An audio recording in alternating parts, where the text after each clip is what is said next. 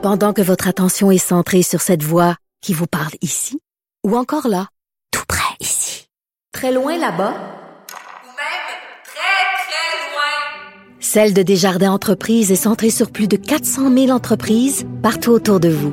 Depuis plus de 120 ans, nos équipes dédiées accompagnent les entrepreneurs d'ici à chaque étape pour qu'ils puissent rester centrés sur ce qui compte, la croissance de leur entreprise.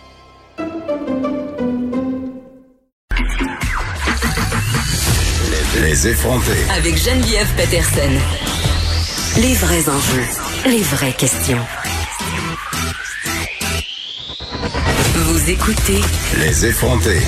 Savez-vous qu'est-ce que je fais en ce moment même, alors qu'on est en retour de pause? Je suis en train d'accepter la demande de ma fille qui m'envoie une demande pour augmenter son temps d'écran. Donc, à un moment donné, on sait plus quoi faire pour les divertir. Moi, j'ai tout euh, bloqué ça, le temps d'écran, le droit juste deux heures par jour. Mais là, pendant que j'anime cette émission, j'ai succombé, j'ai donné une heure de plus. Je voulais juste euh, être transparente avec vous.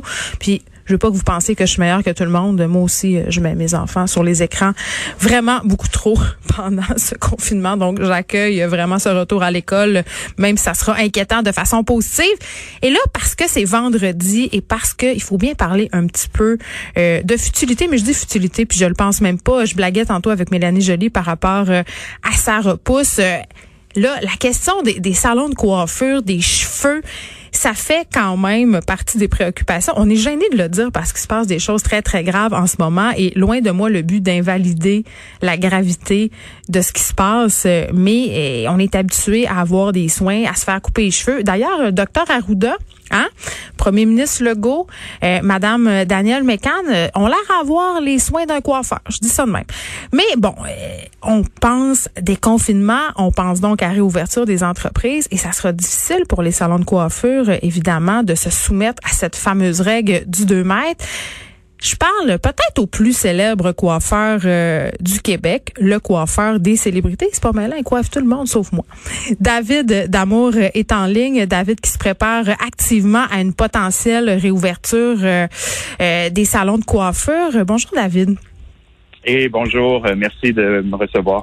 Mais ça me fait grand plaisir parce que je suis absolument certaine que les gens ont tellement hâte, on est gêné de le dire, mais que les salons réouvrent. Et là, toi, tu travailles un peu à essayer de trouver des idées euh, pour mettre en place un plan, un plan pardon, de réouverture qui se tienne. Là.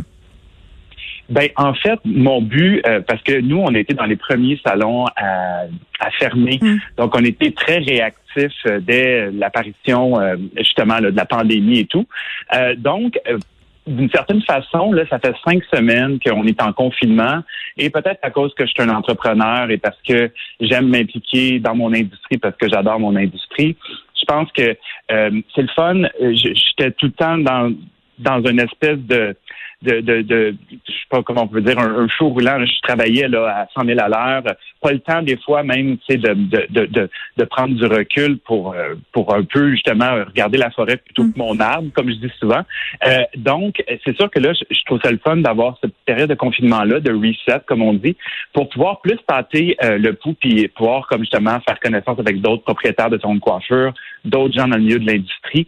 Donc, c'est sûr que pour moi, euh, je trouve qu'il y a beaucoup, beaucoup de, de, de, je dirais, de, de mise en place pour, pour justement éventuellement pouvoir permettre euh, une réouverture euh, potentielle des salons de coiffure. Mais l'on te voit sur Instagram avec une espèce de visière marquée au nom de ton salon. Euh, parce que, évidemment, respecter le 2 mètres quand on donne euh, un shampoing, quand on fait une teinture, quand on fait une coupe, euh, ça sera impossible. Oui, ben en fait, c'est la raison pour laquelle moi j'ai décidé de fermer aussi rapidement Ouais. euh, il y a déjà cinq semaines, euh, parce que justement, on était un peu dans euh, dans la peur irrationnelle. Euh, donc, pour nous, de se faire des scénarios, on est des artistes, donc c'est sûr et certain que les scénarios, euh, c'était toujours les pires qui arrivaient. Vous connaissez ça. Ah mon Dieu, oui. tu sais, on commençait par la cousine de la sœur Ah ouais. d'une telle qui a peut-être eu la COVID-19. Puis à la fin de la journée, Tout le monde ben l'avait. C'était tout le monde l'avait. Tout le monde avait des avait symptômes. Ah ben oui, la fille elle avait tout ça en arrière de la tête de tout le monde. Donc c'est sûr Ouais, et certain que ça peut facilement euh, avoir un, un- justement un sentiment d'entraînement, puis là, les gens sont, sont en panique. Et je trouvais qu'en tant qu'entrepreneur, pour moi, je parle de ma perception, parce que je suis pas en train de dire que j'ai la vérité infuse. Donc, pour moi, je me sentais plus à l'aise, même s'il n'y avait pas encore d'obligation de fermer les centres de coiffeur. Je trouvais que pour ma clientèle, pour mes employés, même si on était un peu justement, comme un peu dans le néant, savoir qu'est-ce qu'elle allait se passer, euh, on dirait qu'il fallait que c'était plus fort que moi, il fallait que je ferme. Je, me, sentais que j'allégeais mon anxiété en le faisant. David Damour, avant que je me sac une teinture de pharmacie dentaire, là, parce que je te confirme qu'à date, j'ai résisté. Euh, quand est-ce que vous pensez que les salons vont rouvrir pour vrai? Ben, en fait, justement, moi, moi, j'ai fait comme, comme, comme vous disiez tout à l'heure, j'ai fait euh, un post avec une visière parce que euh, en confinement, même si j'ai des projets parallèles, je, je, suis quand même, je trouve c'est important de se pencher sur des mesures, des précautions.